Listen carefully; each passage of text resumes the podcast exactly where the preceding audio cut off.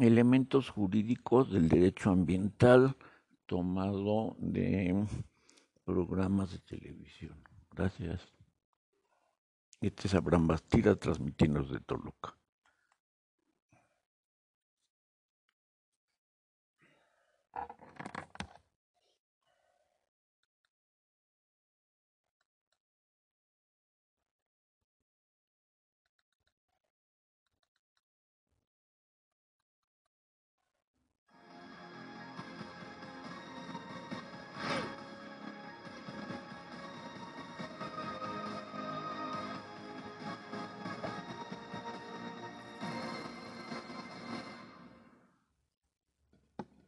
Bienvenidas y bienvenidos a este programa, su programa Ya lo dijo la Corte, en el cual analizamos las sentencias más importantes, los fallos emblemáticos del máximo Tribunal de la República.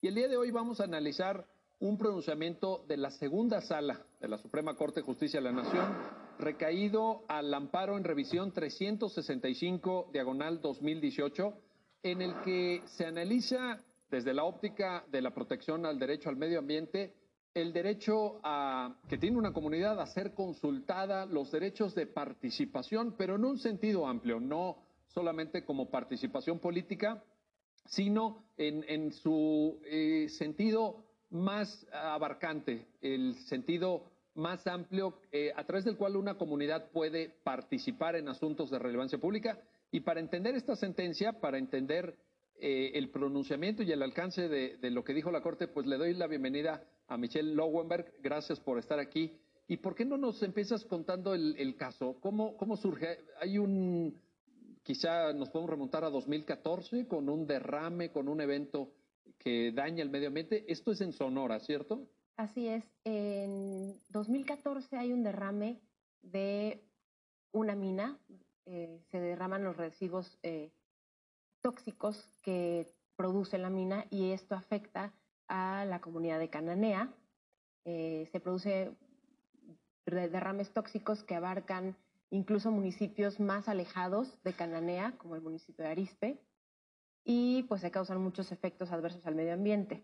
Eh, derivado de eso, eh, hay una comunidad, la comunidad de Bacanuchi, que se entera que se va a construir una nueva presa de Jales. A ver, ya estamos en 2016, ya después de ese evento que además tuvo mucha repercusión en los medios, fue un evento muy sonado este derrame de 2014. En 2016, esta comunidad de Bacanuchi dice, ¿qué está pasando? Aquí hay una construcción de una presa de Jales. ¿Qué es una presa de Jales? Una presa de Jales es una obra de ingeniería que tiene por objeto almacenar eh, todos los residuos sólidos y sustancias tóxicas que derivan de la operación de una mina.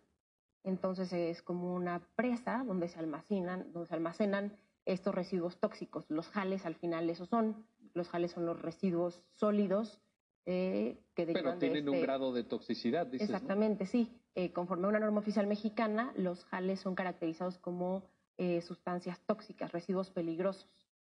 Entonces, derivado de que la comunidad se entera que van a construir esta nueva presa, eh, pues evidentemente se alarman porque años antes ya había habido un derrame de estos residuos que generó muchísimas afectaciones a la salud de las poblaciones, no solamente de Cananea, sino las adyacentes a ese lugar, como la de ellos. Esto de comunidad adyacente va a ser muy importante. Bueno, preocupados por esta nueva construcción de la presa Jales, ¿qué hacen? ¿Promueven un amparo? Así es.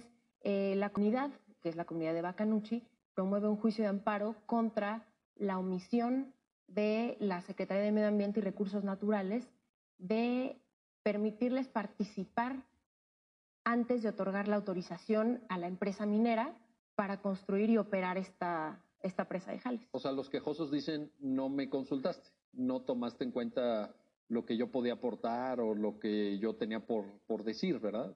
esto, esto es de lo que se... Así es. De lo que se quejan, digamos, en el llega a un juzgado de distrito, me imagino. ¿Y qué, ¿Y qué sucede? El juzgado de distrito sobresee el juicio.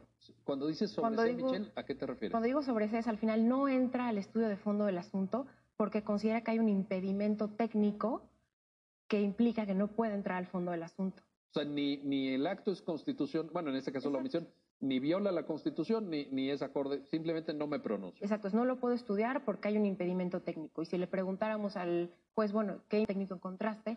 Nos respondería, ustedes quejosos, comunidad de Bacanuchi, no tienen interés legítimo para promover el juicio de amparo contra la omisión de la Semarnat de consultarles sobre la autorización de esta presa de Jales. A ver, eh, mencionas un concepto importante y que todas las personas que están viendo este programa seguramente estarán interesadas en entenderlo mejor. Interés legítimo.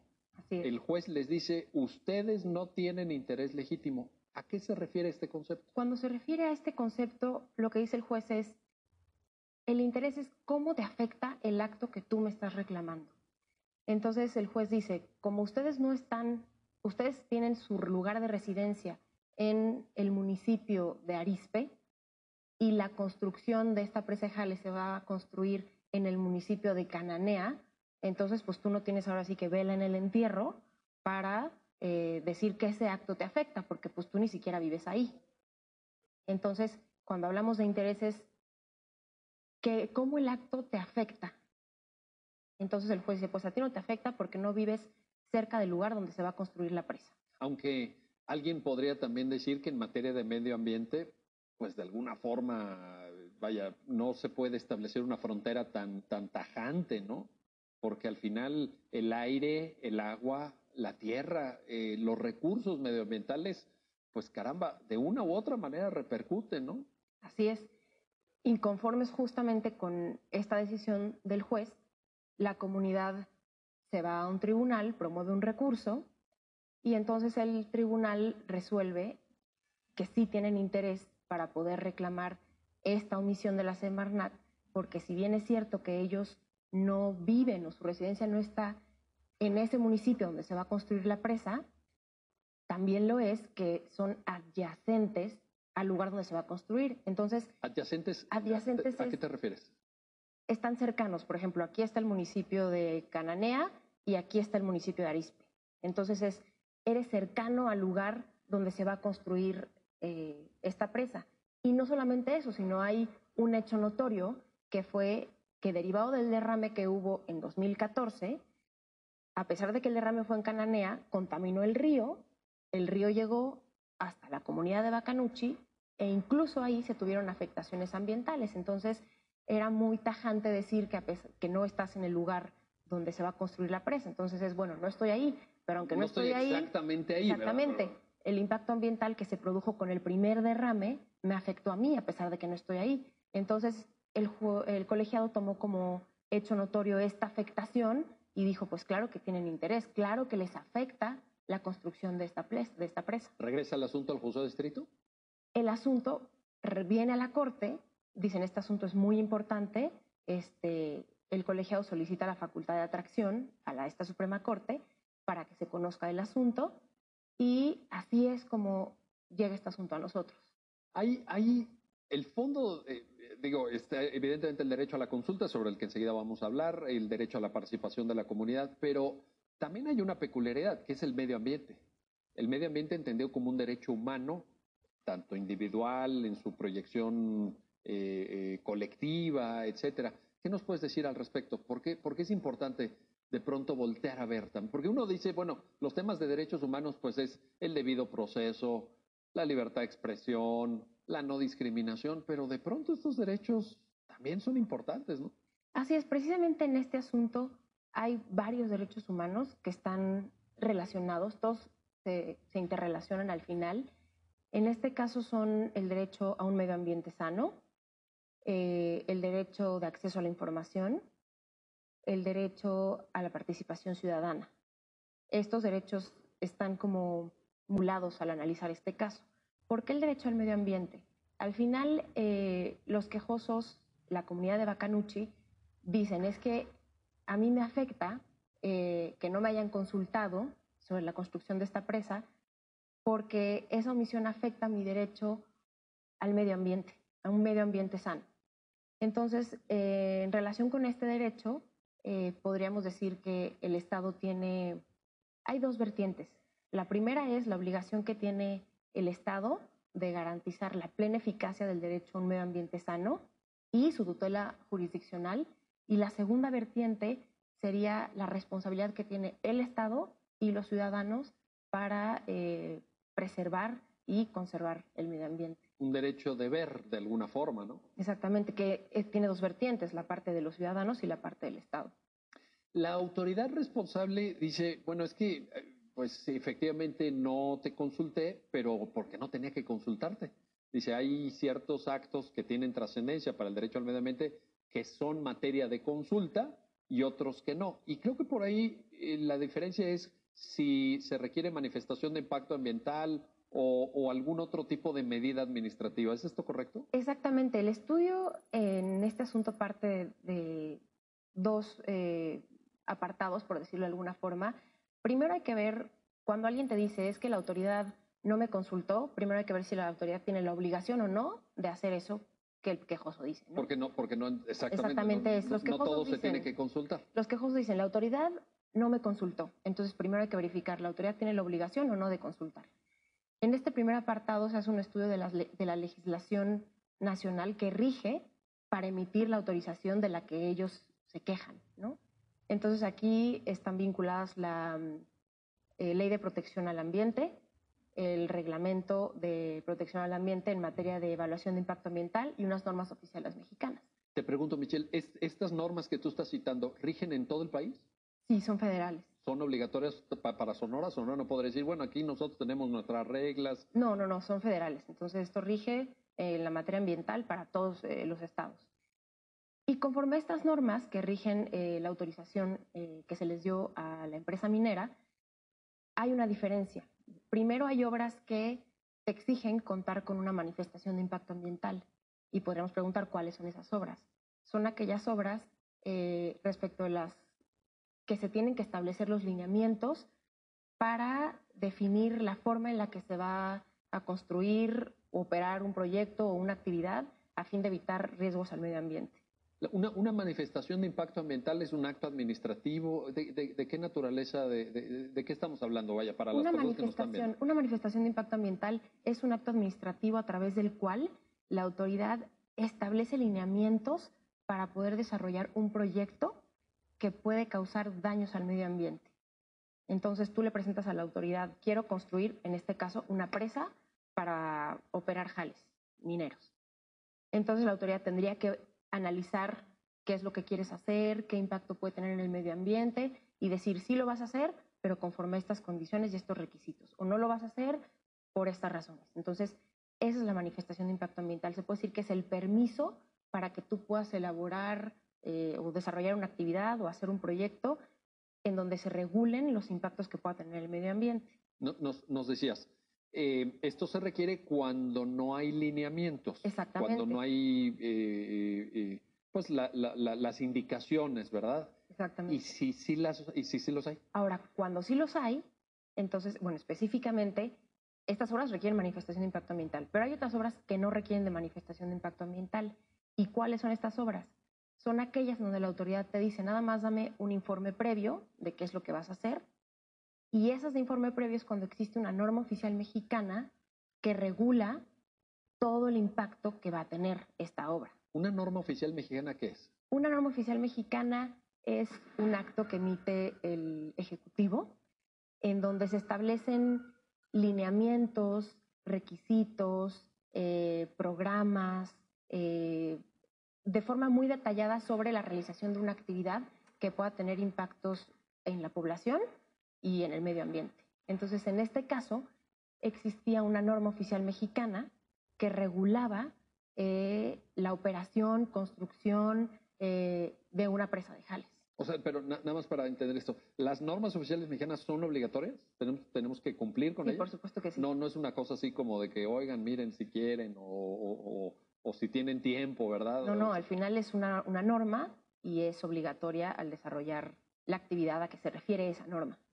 Entonces, en el caso concreto, ¿se requería eh, la manifestación de impacto ambiental? En este caso, no se requería una manifestación de impacto ambiental, sino un informe previo, porque existe una norma oficial mexicana que regula la operación, preparación, eh, desarrollo eh, de una presa de jales.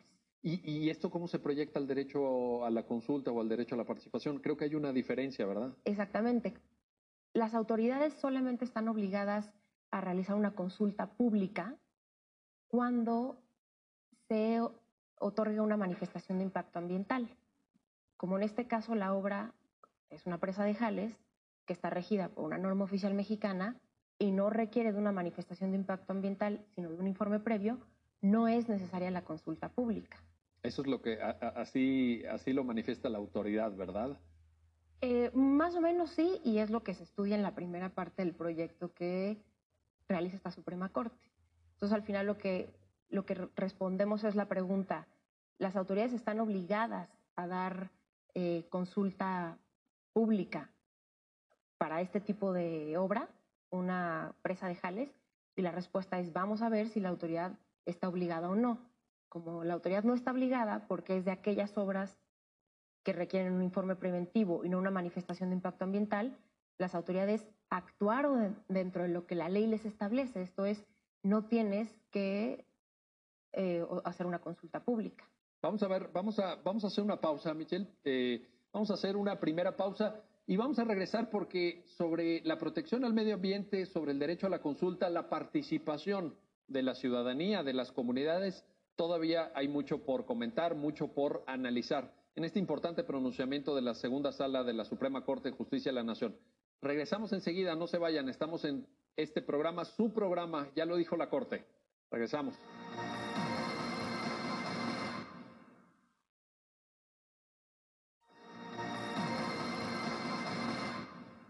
Bienvenidas y bienvenidos nuevamente a este programa, a su programa, ya lo dijo la Corte. Estamos analizando la sentencia recaída al amparo en revisión 365-2018 de la segunda sala del máximo tribunal de la República y estamos platicando con Michelle Lowenberg, quien nos está eh, aportando una serie de argumentos, una serie de razones que nos están permitiendo entender el alcance de esta protección que la segunda sala determina para el derecho al medio ambiente y de cómo funciona la consulta a las comunidades, la consulta y la participación ciudadana en este tipo de temas. Y decíamos, bueno, hay un debate, ¿verdad? La autoridad tiene que consultar, no tiene que consultar, cuándo sí, cuándo no, e incluso hasta de qué manera. Que, em, desde el punto de vista de la legislación, pues parecería que no, que no tiene que consultar. Pero la Corte llega a otra conclusión, ¿cierto? Así es. Eh, en principio podemos decir que conforme a la legislación que la autoridad utiliza para emitir la autorización para operar esta presa, no hay una obligación legal para consultar a las comunidades. No obstante eso, la Corte llega a la conclusión de que las autoridades sí tenían que haber consultado a la comunidad eh, por varias razones. La primera de ellas es, eh, y la más importante, es a fin de respetar el artículo primero constitucional que establece las obligaciones de promover, respetar, proteger y garantizar los derechos humanos. En específico, ¿qué derechos humanos? Como lo comentaba al principio, es el derecho a un medio ambiente sano, el derecho de acceso a la información y el derecho de participación ciudadana. Hay quienes dicen que el derecho al medio ambiente es una norma programática. Por ahí la sentencia atiende esta cuestión y, usa un concepto muy llamativo, por lo menos a mí me, así me lo pareció. Dice, buenos deseos constitucionalizados. ¿Qué nos puedes eh, referir? Así es. En principio podremos, bueno, hay muchas opiniones donde dicen que el derecho a un medio ambiente sano es una norma programática. Esto es, solamente son buenos deseos, pero no hay forma de hacer que eso se ejecute o tenga eficacia. Nosotros llegamos a la conclusión de que el derecho a un medio ambiente sano tiene plena eficacia legal. Esto es, eh, es un mandato concreto que se impone a la autoridad para garantizar a la población eh, un medio ambiente sano. Entonces decimos, eh, sí hay formas para poder obligar a la autoridad a que respete este derecho. Ah, en la sentencia también, sí, no, no, vaya, no se trata de una cosa de que por favor háganlo cuando puedan, es una norma jurídica y como tal se tiene que cumplir, se tiene que acatar, ¿verdad? Así es. Hay, una parte muy interesante, eh, Michelle, en la sentencia cuando se refiere a eh, toda una construcción argumentativa utilizando tratados internacionales, utilizando criterios de la Corte Interamericana de Derechos Humanos, utilizando eh, documentos del Programa de Naciones Unidas para el Medio Ambiente. Eh, la pregunta sería, todo este conglomerado de normas de fuente internacional, ¿son obligatorias para México? Son obligatorias para México cuando México forma parte de esos tratados, cuando México ratificó esos convenios y forman parte de nuestro ordenamiento jurídico. No obstante, nosotros hacemos la aclaración en la sentencia de que si bien muchas de las normas internacionales que citamos no son obligatorias porque pues al final no forman parte de nuestro bloque de constitucionalidad al no haber sido ratificadas por el Estado mexicano, son criterios y pautas orientadoras que nos permiten eh, resolver el asunto. O sea, cuando, cuando dices pautas orientadoras te refieres a que se pueden tomar en cuenta. Exactamente. Te sirven para, para argumentar, para fundamentar tu pronunciamiento. Exactamente. Y dentro de estos ejemplos de criterios orientadores tenemos eh, las directrices de Bali, tenemos el convenio de Arús, eh, bueno, tenemos eh, varios instrumentos internacionales que si bien no son ratificados por el Estado mexicano, se pueden tomar en cuenta para resolver estos casos. Y, de, esos, de esos elementos la Corte desprende también eh, algo que señalabas y que me parece la mayor importancia. En materia medioambiental, la gente tiene que estar informada. La gente tiene que saber, porque, caramba, uno pues se preguntaría como ciudadano, oye, pues qué calidad de aire estoy respirando, o qué calidad de agua estoy consumiendo, o cómo está el, el, piso, ¿verdad? El, suelo, la calidad de los bosques, etcétera. Eh, ¿por, qué, ¿Por qué es importante en términos de lo que dice la segunda sala? Bueno, nosotros consideramos que primero está el derecho de acceso a la información, ¿no? Digo, me refiero a este derecho porque es la base para poder ejercer el derecho de participación, ¿no? Entonces, primero tenemos el derecho de acceso a la información, tenemos el derecho a conocer cualquier información relacionada con el medio ambiente, porque conociendo esta información es como vamos a poder acceder al derecho de participación en materia de medio ambiente. Parecería que si nos convocan a participar, pero no sabemos sobre qué tema vamos a discutir o sobre qué hay que opinar, pues no tendría mucho sentido. Exactamente. ¿Lo, verías entonces como, como dos derechos secuenciados? Es decir, primero, entonces dirías, primero información. Exactamente. Después participación. Exactamente. Y la participación eh, en realidad es el, eh, derecho eh, a través del cual vamos a concluir que se tuvo que haber dado esta intervención a la comunidad. ¿no? Consideramos que el Estado debe garantizar la consulta y la participación en todas las fases de un procedimiento o de un proyecto que pueda tener por objeto afectar el derecho a un medio ambiente sano.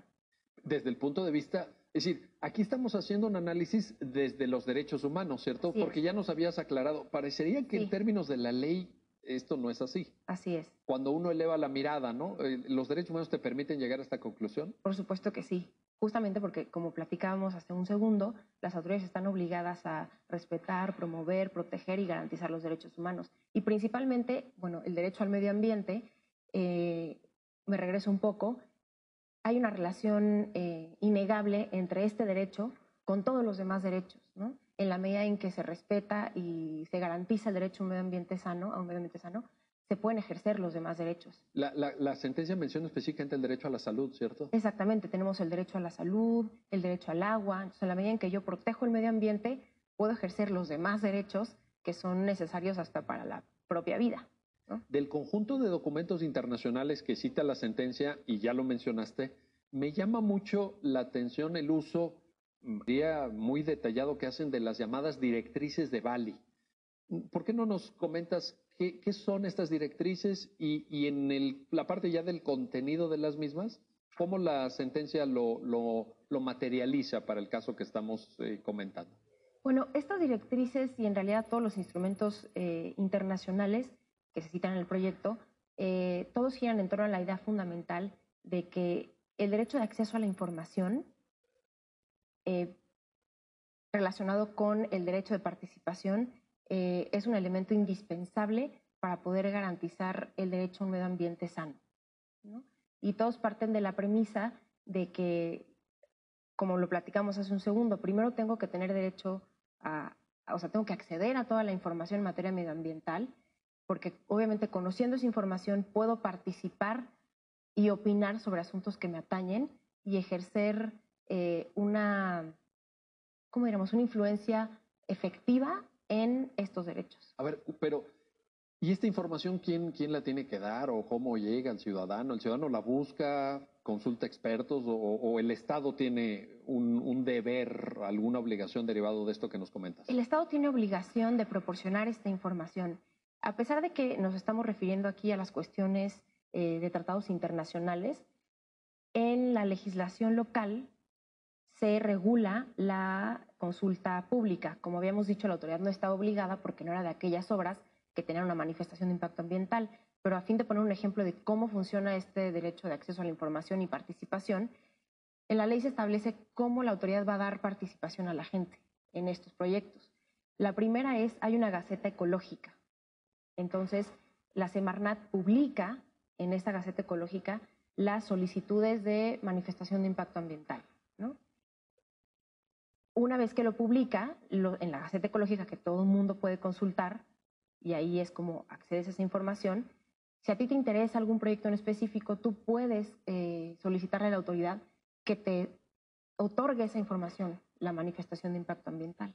La autoridad estaría obligada a darte esa información en materia medioambiental y una vez que tú tienes esa información, tú tienes derecho a opinar y participar respecto de esa información. Y, además, eh, las directrices de Bali también, Michelle, eh, se refieren al, deber del Estado de promover la participación. Por un lado, pues eh, ponles al alcance la información, porque además se me hace, esto, esto que mencionas es muy importante desde el punto de vista práctico, es decir, se me haría un tanto ilusorio, un tanto ingenuo, pues pedirle a una comunidad, que, que además son varios los firmantes del amparo, veintitantas personas físicas, pero pensemos en una o en dos pues que consiguiera un perito que evaluara, que, analizara toda la información. Es decir, me, parecería extraordinariamente complejo. Entonces, este, este eh, trabajo de la Semarnat a través de la Gaceta Ecológica, de poner a disposición, me parece muy importante. Pero las directrices de Bali también dicen, hay que promover la participación. Es decir, la, la participación no, vaya, son movimientos sociales, son preocupaciones comunitarias, pero tampoco es que surja de la nada tiene que haber un, aliento, digamos, de, parte de la autoridad, ¿cierto? Así es.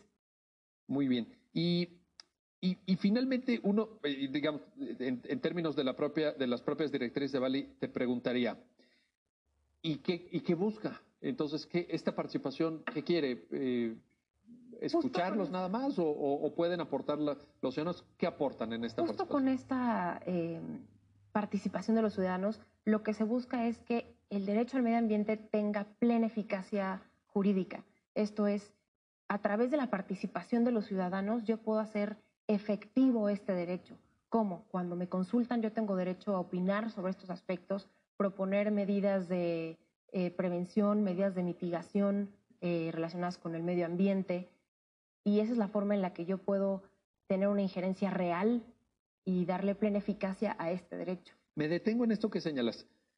Medidas de prevención y medidas de mitigación.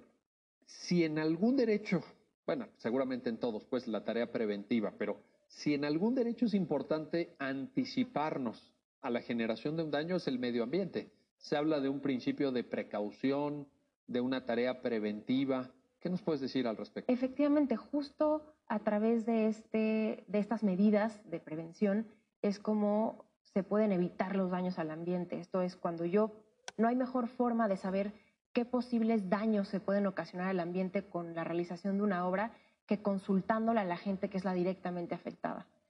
Si yo estoy en la comunidad adyacente, ¿no? donde se va a construir esta presa, qué mejor forma de saber qué daños se pueden ocasionar que preguntándome y permitiéndome participar. Entonces, en la medida en la que yo te puedo decir, es que nosotros vemos que esta, la construcción de esta presa va a dañar el río, eh, los contaminantes que emite van a dañar la calidad del aire, la calidad de la tierra donde nosotros sembramos, etcétera. De esta manera yo puedo tomar medidas de prevención antes de que se construya la obra. No es, ok, estas personas nos dijeron que la construcción de la obra puede afectar de esta forma sus derechos.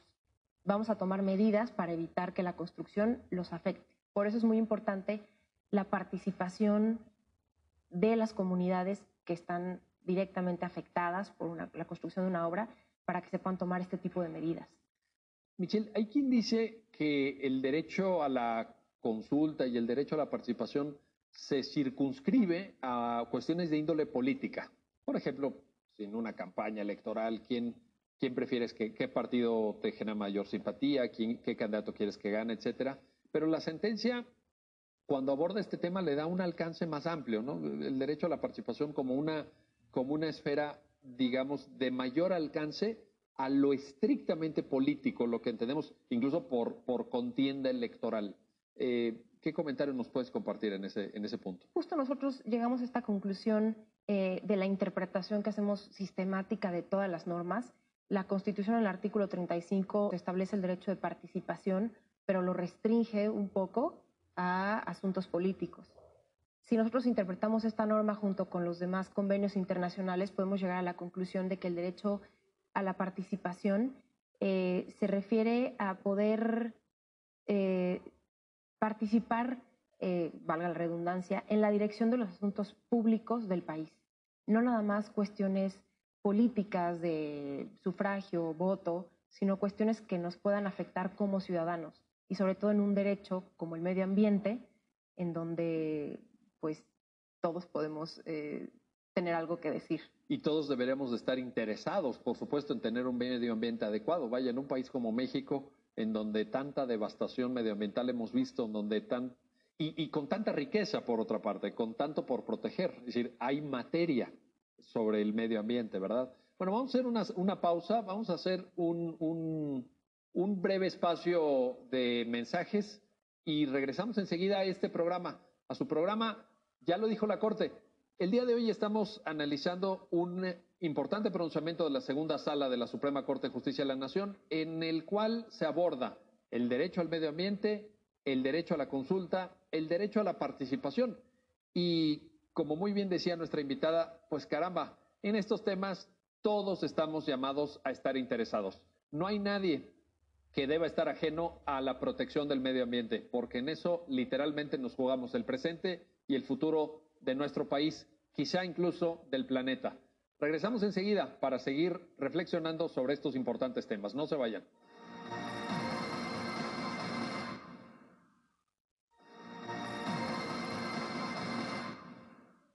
Bienvenidas y bienvenidos de regreso a este programa, a su programa Ya lo dijo la Corte, en el cual analizamos los pronunciamientos más relevantes, las sentencias emblemáticas del máximo tribunal de la República.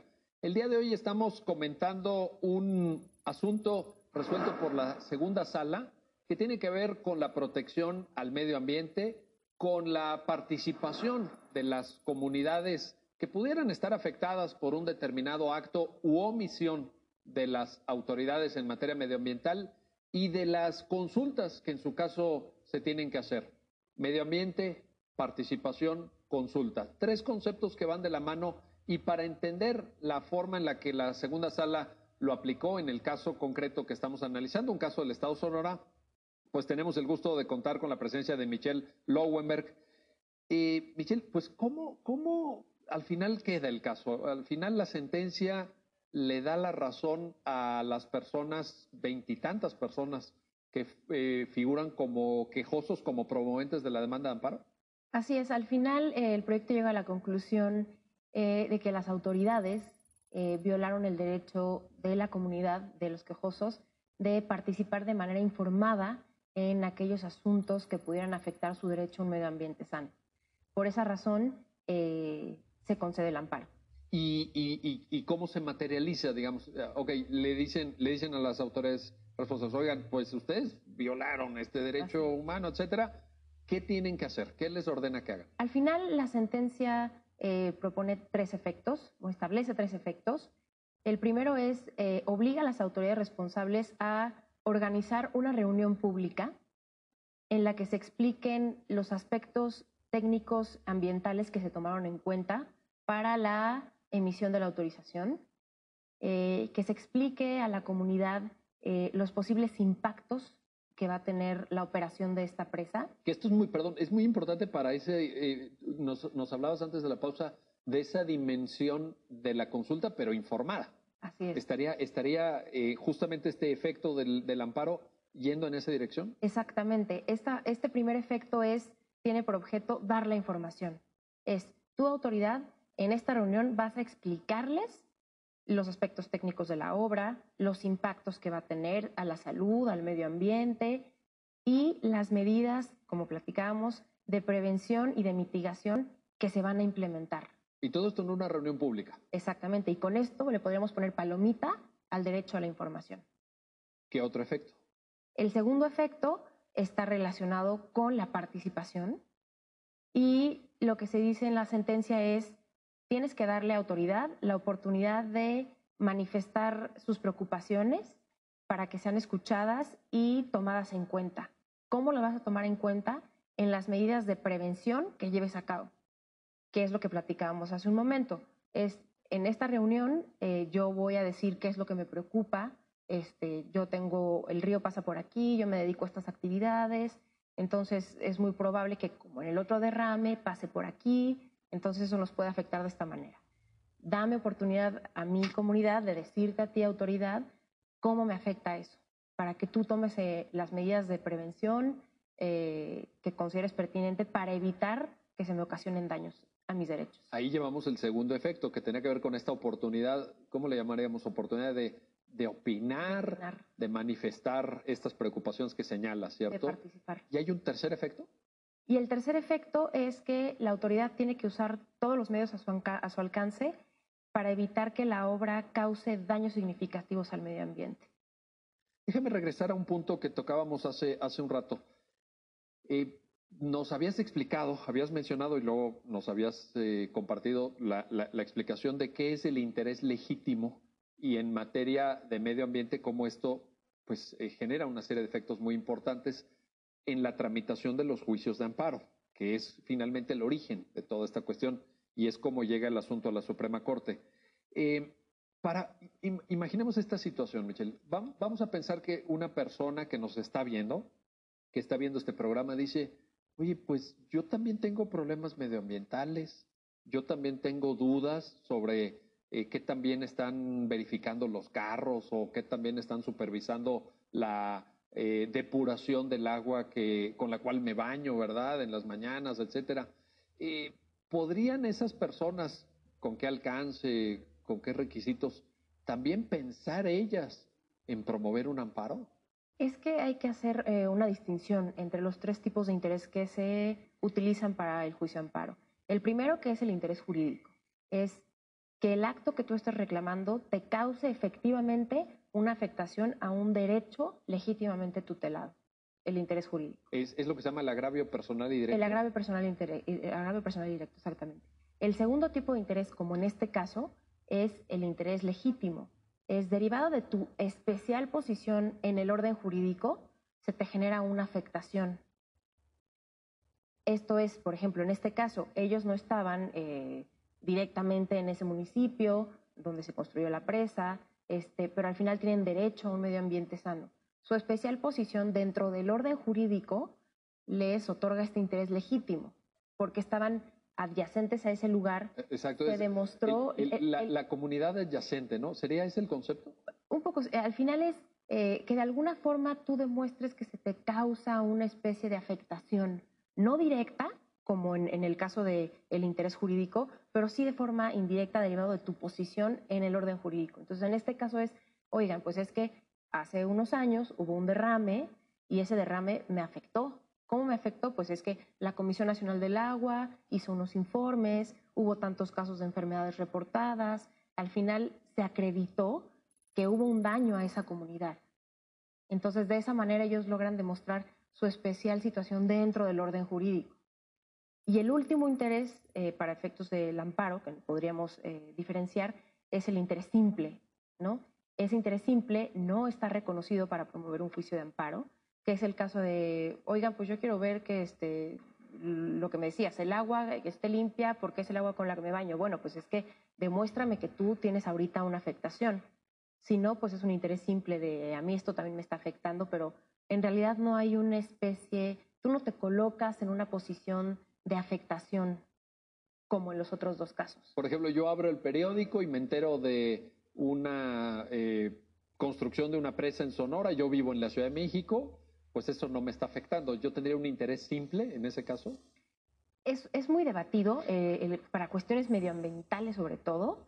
es muy debatido el tipo de interés, pero se ha tomado el criterio de adyacencia, de qué forma esto te va a impactar para tomar en cuenta eh, la posible procedencia de un juicio de amparo. Esta ha sido Abraham Bastía desde Toluca.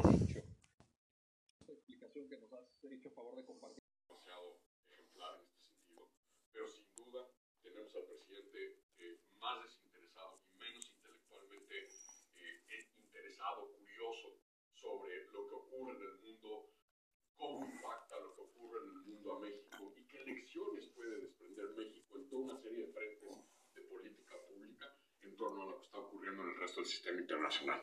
Para un país como México, la doceava economía del mundo, eh, con la relación económica y comercial que tiene con Estados Unidos, un país que en momentos distintos ha jugado un papel de vanguardia en toda una serie de temas de la agenda internacional, es lamentable ver la posición de México hoy en el, sistema internacional, en la concertación regional, global, multilateral, y ver a un país que sencillamente ya no es que ni siquiera esté boxeando, ni siquiera está dispuesto a subirse al ring internacional.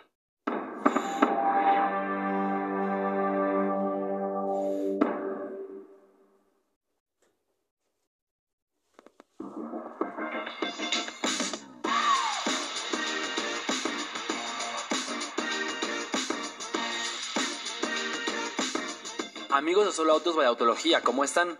Yo soy Fred Chabot y hoy tenemos un análisis muy interesante sobre los vehículos nuevos más baratos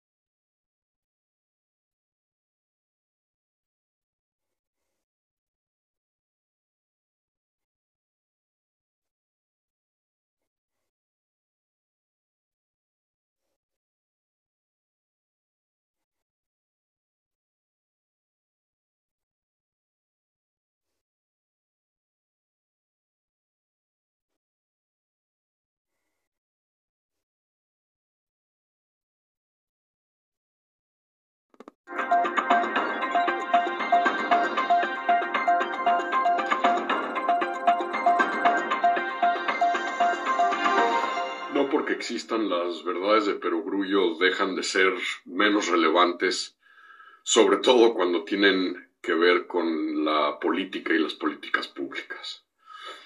Y si bien el presidente Andrés Manuel López ha repetido desde su campaña y durante sus tres años de gestión eh, que la mejor política exterior es la política interna y ha mandado continuas señales de que la política exterior le vale un rábano. Eh, el mensaje que México, el presidente de México ha mandado a la comunidad internacional cara a esta cumbre de cambio climático COP26 en la ciudad de Glasgow, en el Reino Unido, es un verdadero soplamocos a la comunidad internacional y a uno de los temas más decisivos para el futuro bienestar de la humanidad, como lo es el cambio climático. Esta cumbre llega en un momento enormemente eh, complicado, que se ha turbocargado como resultado del impacto económico, social, eh, humano de la pandemia del COVID-19, con varias economías tratando de reactivarse, con el impacto brutal que han tenido eh, las disrupciones en las cadenas de suministro, en cómo los países están buscando solucionar estas disrupciones y por lo tanto muchas de las políticas y compromisos que eh, muchas naciones habían asumido con respecto a emisiones de carbono, emisiones de metano, eh, sencillamente no se están cumpliendo. A la par de un año que nuevamente demuestra eh, que en muchos sentidos tenemos ya efectos del calentamiento global y del cambio climático que podrían ser irreversibles, es decir, darle la vuelta ya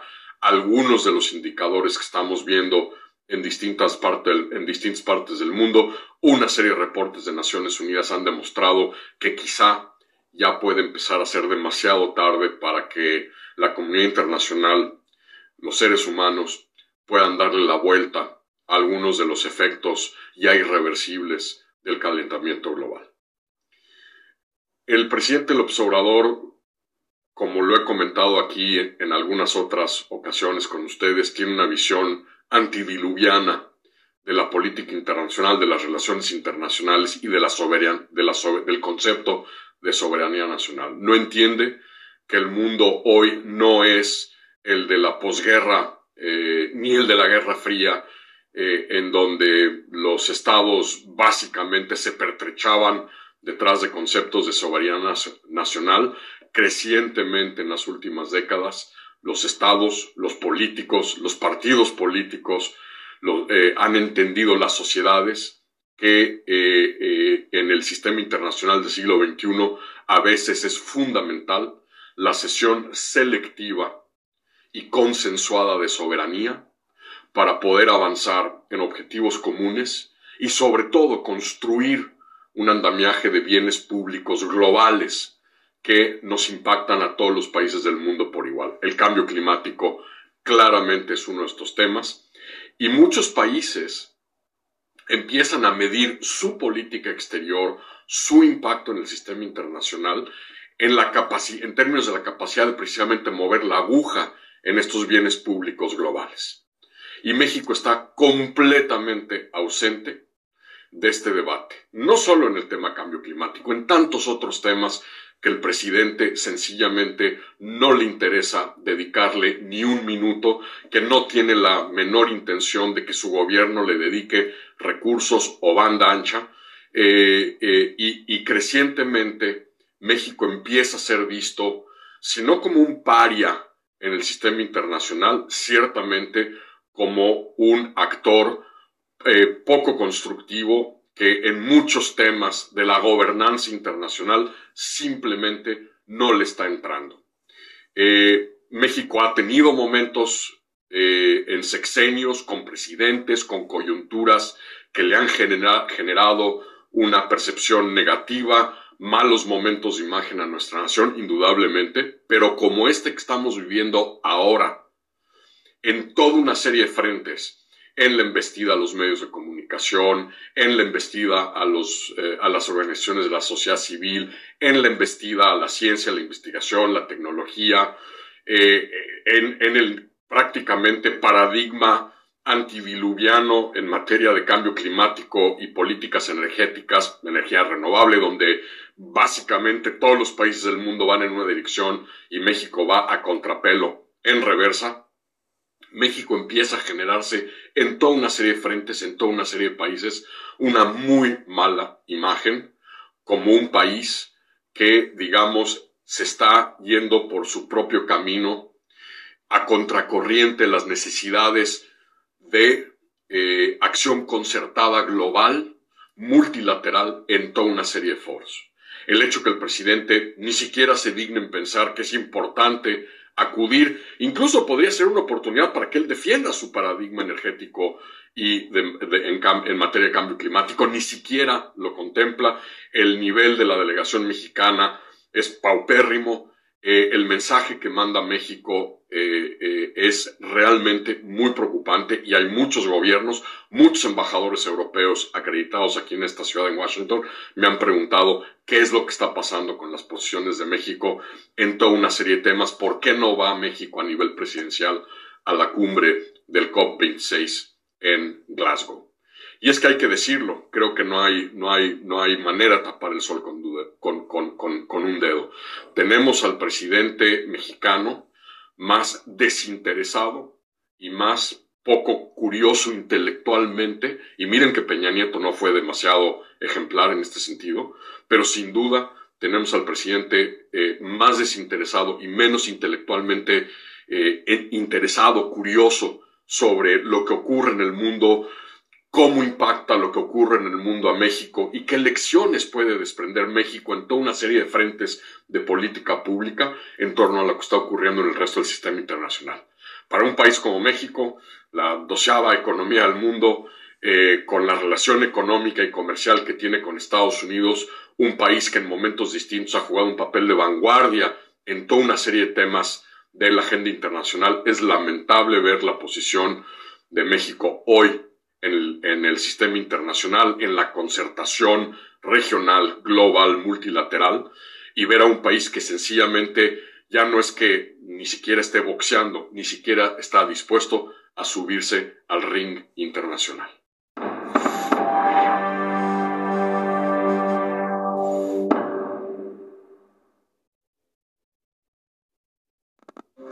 Hay un banco para los